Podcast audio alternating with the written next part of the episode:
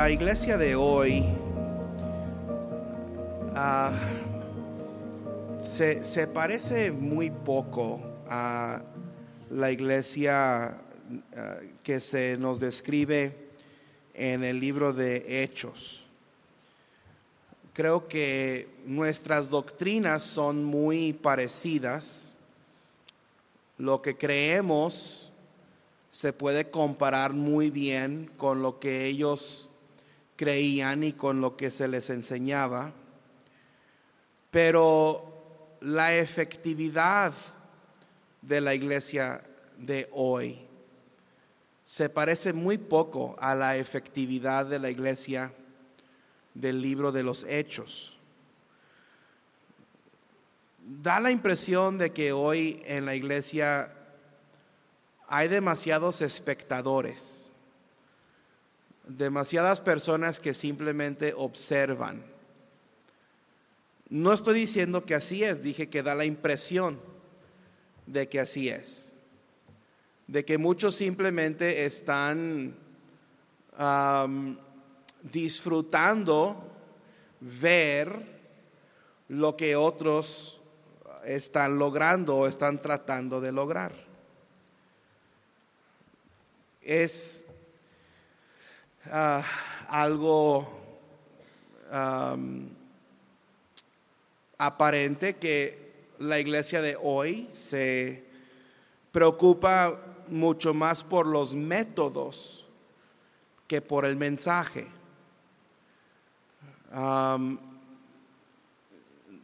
La iglesia de hoy se ha interesado mucho en cómo hacemos las cosas y menos en el mensaje que debemos de llevar al hacer las cosas. La metodología ha tomado el lugar del mensaje. En algunas iglesias, y no, no descarto esta iglesia, se preocupa mucho por la imagen pública, por el aspecto y por lo que otros piensan de la iglesia o del pastor, del predicador y por la opinión de otros. Y menos se está preocupando por los perdidos, por la verdadera alabanza, adoración a Dios. La, iglesia del Nuevo Testamento era una iglesia dinámica. Cuando yo leo estas páginas del libro de los Hechos, me pregunto por qué la Iglesia Bautista Monte Hebrón no es más como la Iglesia de Jerusalén. Y sinceramente hablando, tengo que confesar que las veces que me he hecho esa pregunta, siempre la primera respuesta es, pues a lo mejor el pastor no es lo que debe de ser. Es difícil decir eso. Pero es la primera respuesta que se me, que se me viene a la mente. Y luego empiezo a investigar qué hacía diferente la iglesia del Nuevo Testamento a lo que hacemos nosotros hoy. ¿Qué, qué diferencias hay? entre nosotros y ellos. Y veo las características ah, que resaltan de esta iglesia. Esta era una iglesia ganadora de almas.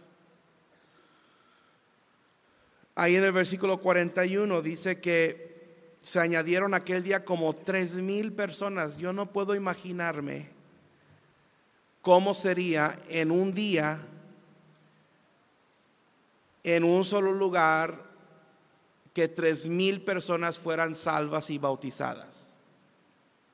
En un solo día, en un solo servicio. No estoy hablando de hacer una campaña a, lo a lo largo y lo ancho de una ciudad con muchas alberquitas, ¿verdad? Y ah, con payasos y con ah, matachines o lo que usted quiera y mojar a algunas personas. Estoy hablando de tres mil convertidos y la única promoción que hubo es que se predicó la palabra de Dios.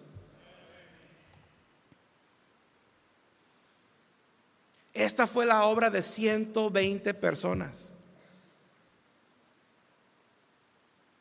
No eran, no eran 1200 ni eran 12000, eran 120 creyentes que habían estado orando, esperando recibir el poder del Espíritu Santo. Todos habían sido testigos de la orden del Señor cuando dijo, pero recibiréis poder cuando haya venido sobre vosotros el Espíritu Santo y me seréis testigos en Jerusalén, en toda Judea, en Samaria y hasta lo último de la tierra.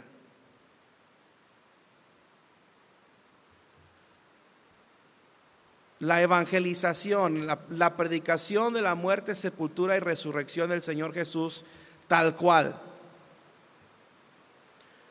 es algo que se ha perdido en las iglesias de hoy. es triste que no es la mayoría de las personas hoy en día que se ocupan en ganar almas en la iglesia. No es la mayoría. Escasamente es la mitad de la iglesia que se ocupa en ganar almas, que se ocupa en dar el Evangelio. las, reuniones de ganancia de almas empiezan a escasear de gente. Y la verdad es que es demasiado fácil que la iglesia se conforme con las cosas como están. Es demasiado fácil estancarnos. Demasiado fácil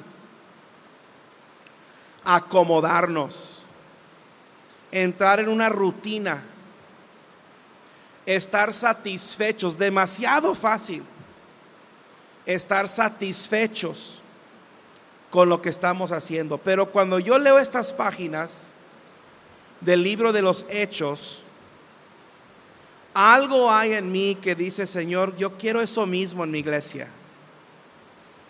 Yo quisiera ver que tú obres a través de nosotros como obraste a través de esa iglesia. Yo reconozco mi insuficiencia. Reconozco mi incapacidad.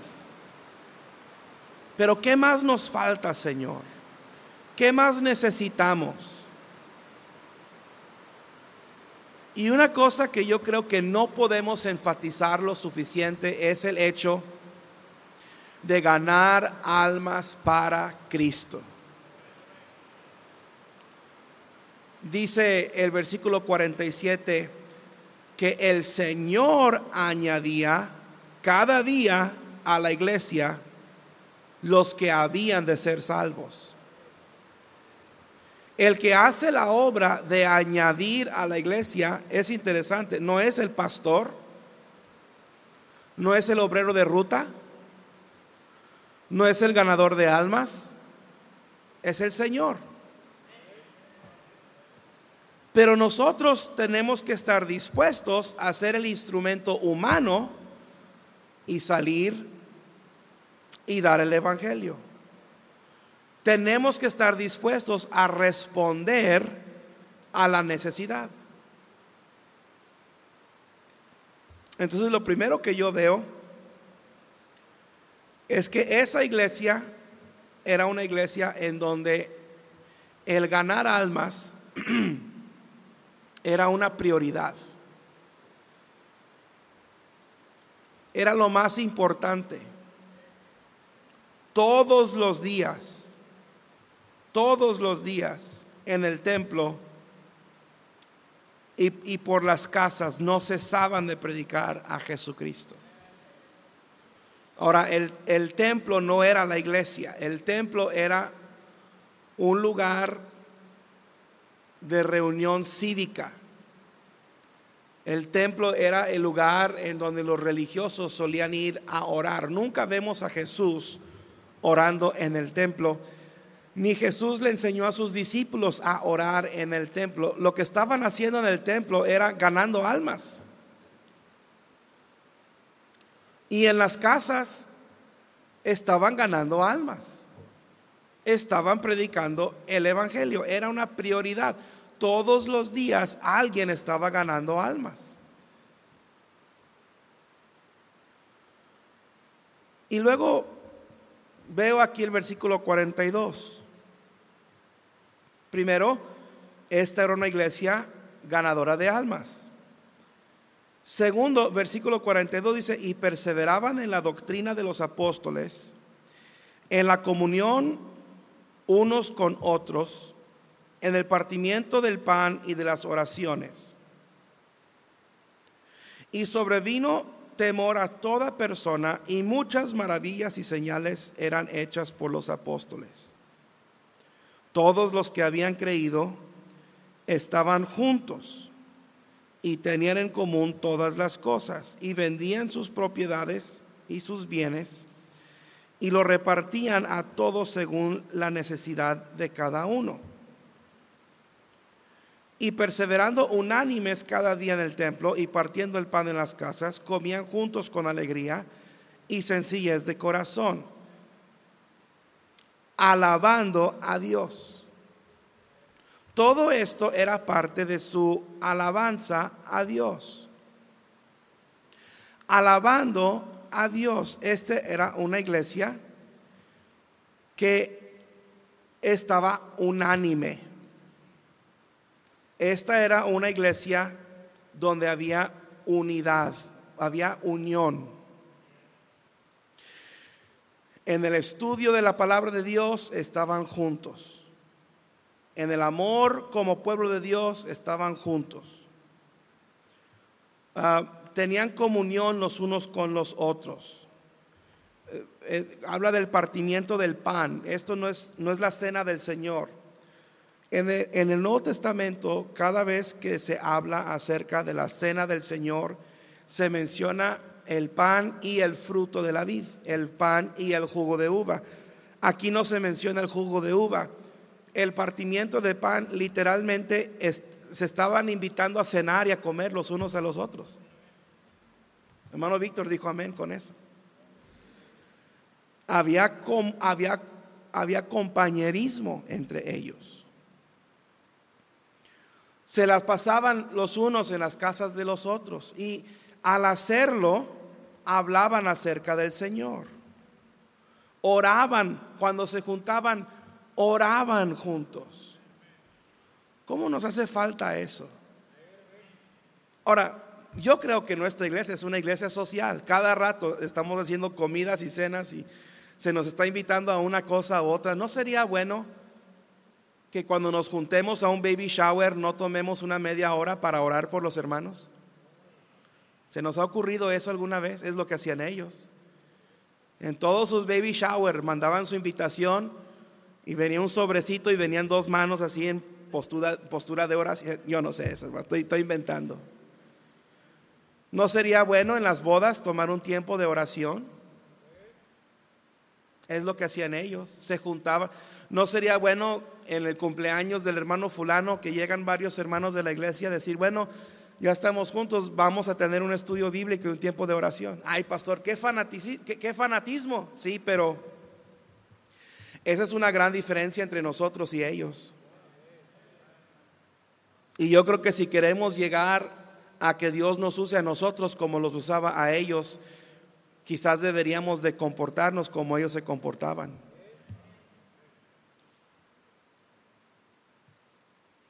Esta iglesia no era formalista.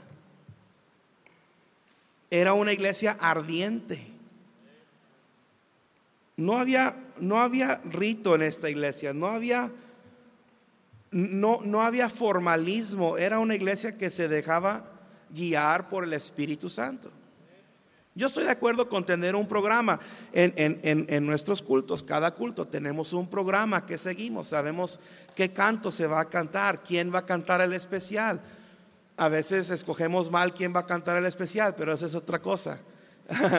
Ah, sabemos, sabemos qué es lo que van a tocar los hermanos para la ofrenda y qué se va a tocar durante la invitación. Y, y yo estoy de acuerdo, Dios es Dios de orden y debemos de tener orden. Pero de vez en cuando deberíamos estar dispuestos a echar esto afuera y decir, Señor, ¿qué es lo que tú quieres que hagamos? Y no depender de eso, no depender de la organización del hombre, depender de la dirección de Dios. Y es algo que esta iglesia hacía. No era ritualista. Era, refrescante la espiritualidad de estos hermanos. Tenemos una idea equivocada acerca de la adoración. Pensamos que la adoración tiene que estar repleta de, de, ceremonia. O que la verdadera adoración es una adoración silenciosa, formalista, ritual.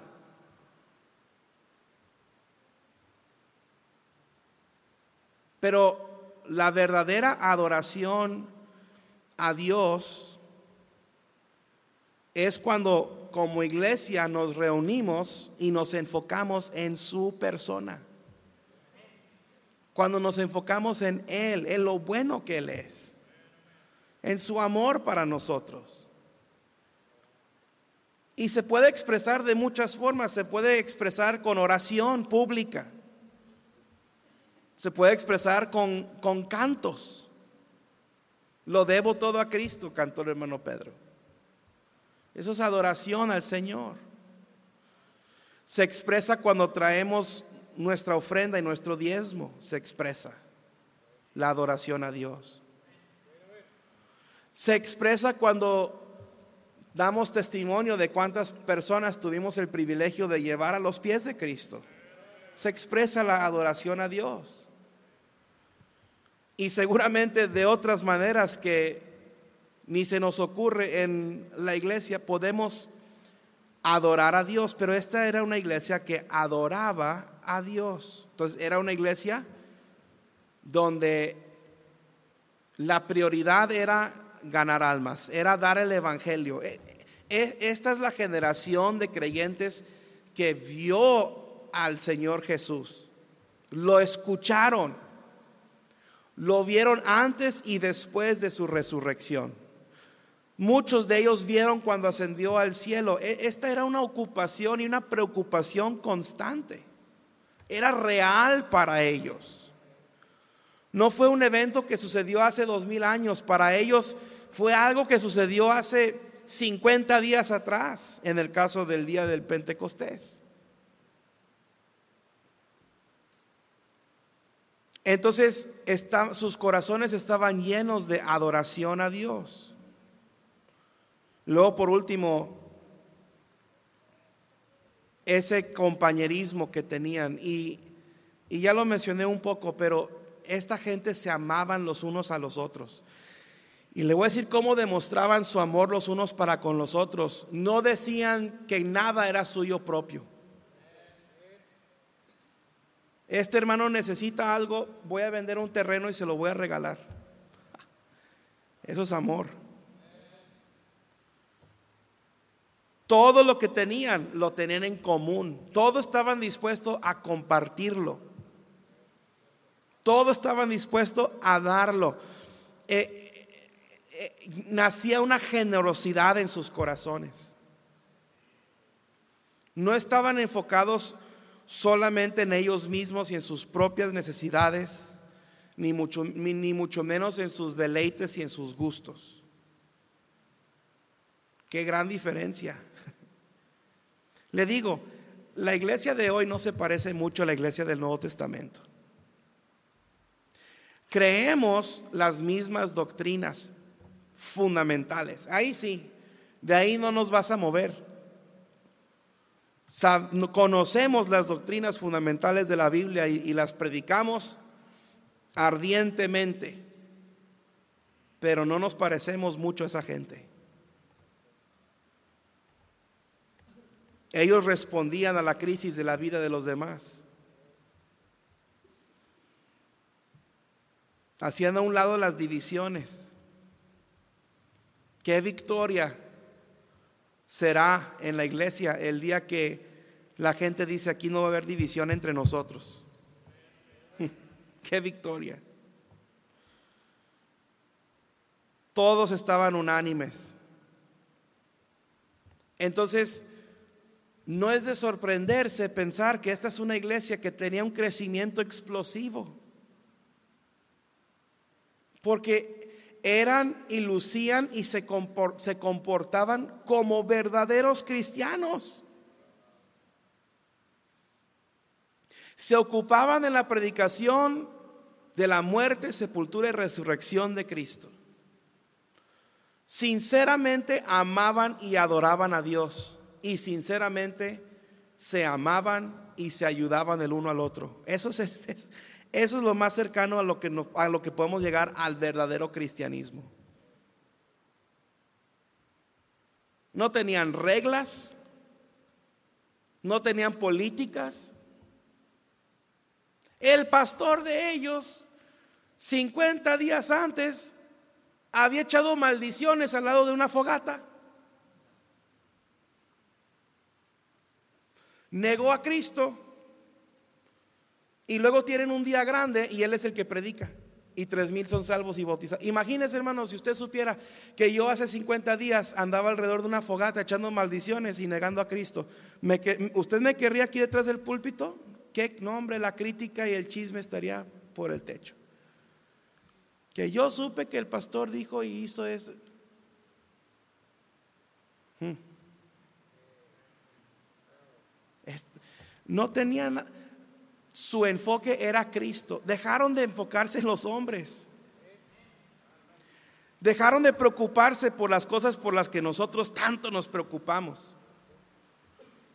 No, pues el que usa corbata rosa no debería de ser predicador. No, pues es que el pelo le toca en la oreja, él no es bautista fundamental, por favor las cosas por las cuales nos dividimos los supuestos cristianos hoy en día.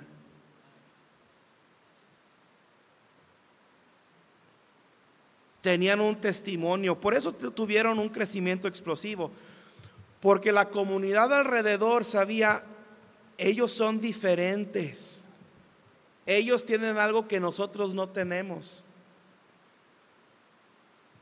¿Quién sabe si la iglesia de hoy retrocede en su crecimiento porque cuando la comunidad se nos acerca, dice, pues son iguales que los testigos y que los mormones y que los católicos, se tratan igual que la gente de la cuadra donde vivo. Aquí no hay nada que hay que venir a ver ni escuchar. Dice la palabra de Dios que tenían favor con todo el pueblo. El público notó su crecimiento, el público notó el comportamiento de esta iglesia. La iglesia de hoy, cuesta decirlo, pero se parece muy poco a la iglesia del Nuevo Testamento. Creemos lo mismo, predicamos lo mismo, enseñamos lo mismo, pero nos, nos comportamos de una manera muy distinta. O que fuéramos una iglesia en donde ganar almas era una prioridad para todos los miembros, para todos los miembros. Que hubiese un amor sincero y profundo para el Señor que cada oportunidad que tuviéramos pasáramos tiempo en adoración verdadera a Dios. Que hubiese una unidad entre nosotros y echáramos fuera la división, la contienda. para que el mundo alrededor viera que nosotros glorificamos al Señor Jesús en nuestras vidas. Necesitamos esa clase de iglesia. Necesitamos esa clase de iglesia.